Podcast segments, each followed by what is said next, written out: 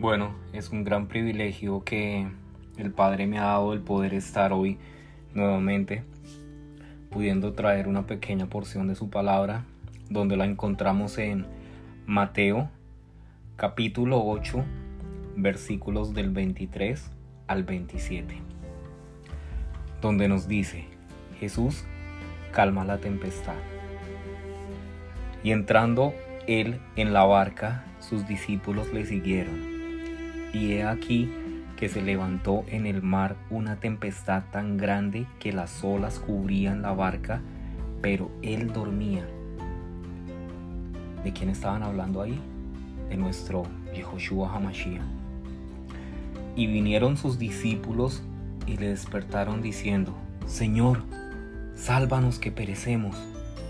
Él les dijo, ¿por qué teméis, hombres de poca fe?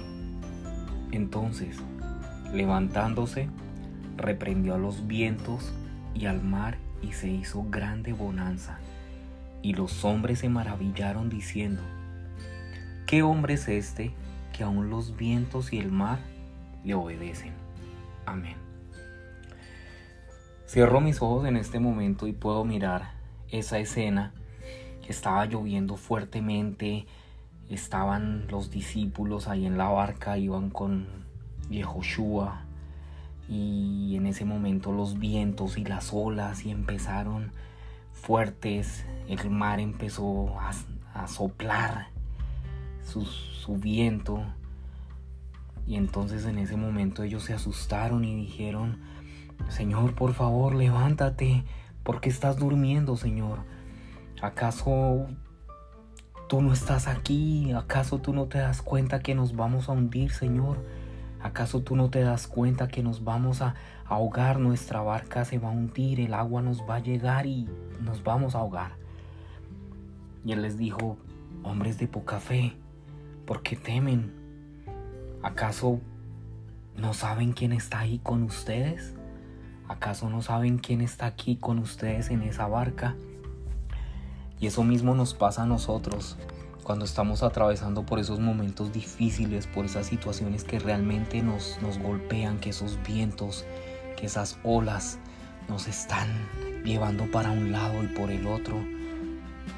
Realmente muchas veces creemos hasta que Dios no nos está escuchando y muchas veces somos tan atrevidos e irrespetuosos con Él, con nuestro Padre Celestial, que hasta nos enojamos con Él y decimos, Señor, pero ¿acaso es que no nos escuchas nuestra oración?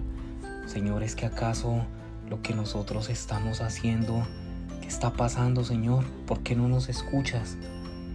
Pero ¿acaso cuando estamos orando también, esa pequeña parte, entre comillas, pero muy grande a la vez, de esa oración modelo donde nos dice, hágase tu voluntad así en la tierra como en el cielo, Recordemos que la voluntad de Él es buena, agradable y perfecta.